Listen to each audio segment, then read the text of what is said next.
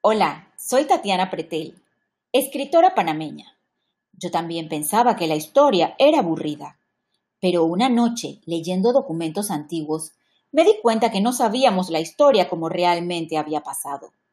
Entonces me convertí en la espía de historias y decidí viajar en el tiempo a través de los siglos. ¿Me acompañan? Nuestra historia de hoy es una historia de la vida real de mucho, mucho amor. La bella Doña Inés. Sacada del libro Leyendas e Historias de Panamá la Vieja de Ernesto J. Castillero. Vamos a viajar al año 1556. La viuda Doña Inés de Atienza nació en Perú. Era una mujer hermosa. Llegó a Panamá la Vieja en 1556 y decidió quedarse a vivir en esta ciudad. Acababa de heredar una cuantiosa fortuna por parte de su difunto esposo. Bella y joven, despreocupada y rica, doña Inés solo tenía 25 años. No le interesaba mucho el que dirán. Don Pedro Ursúa Hidalgo, español de 33 años, era un héroe fundador de varias ciudades en el nuevo continente llegó a Panamá a ayudar a la pacificación en tierra firme, que en ese tiempo era agitada por la sublevación de los esclavos. Los mismos habían tomado nombre de Dios y Pacora bajo el líder Reyesuelo Bayano. Bayano tenía el camino transísmico entre Panamá y Nombre de Dios convertido en un peligro para los viajeros. También secuestraba a las muchachas de familia y se las llevaba como concubinas.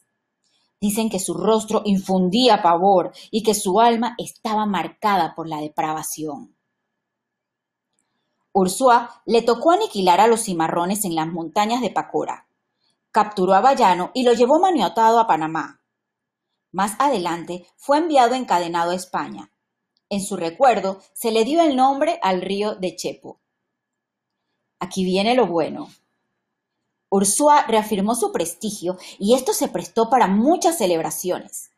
En uno de los bailes en honor al héroe, doña Inés lo vio y le pareció que Ursúa era tal como ella lo había soñado. Por un tiempo mantuvieron una unión ilegítima. Muy pronto el virrey contrata a Ursúa para una misión en búsqueda del dorado en las tierras inexploradas del Amazonas. Doña Inés se rehusó a quedarse sin su marido y lo convenció de llevarla a la expedición, en donde todos los asistentes eran hombres. La presencia atractiva de la señora entre tantos exploradores no se podía pasar por alto. Dos de ellos, Juan Alonso Bandera y Lorenzo de Salzuendo, se propusieron a poseerla. Ambos se unieron con Lope de Aguirre, que era llamado el tirano Aguirre, y empezaron a desmoralizar a la tropa, haciendo ver a Usúa como un jefe inepto. Cuenta el historiador que una mañana doña Inés se levantó llorando. Había soñado que a Ursúa lo mataban. Pues adivinen qué pasó. En la madrugada del primero de enero de 1561, mientras dormían, asesinan a Ursúa. Doña Inés, al ver a su amado muerto, corrió a la selva a esconderse, los asesinos la buscaron y sin miramiento la trajeron al campamento y le dieron muchas atenciones. Pasaron los días y ella se sentía sola y desprotegida.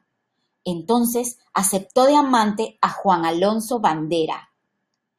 Esto se sigue poniendo bueno.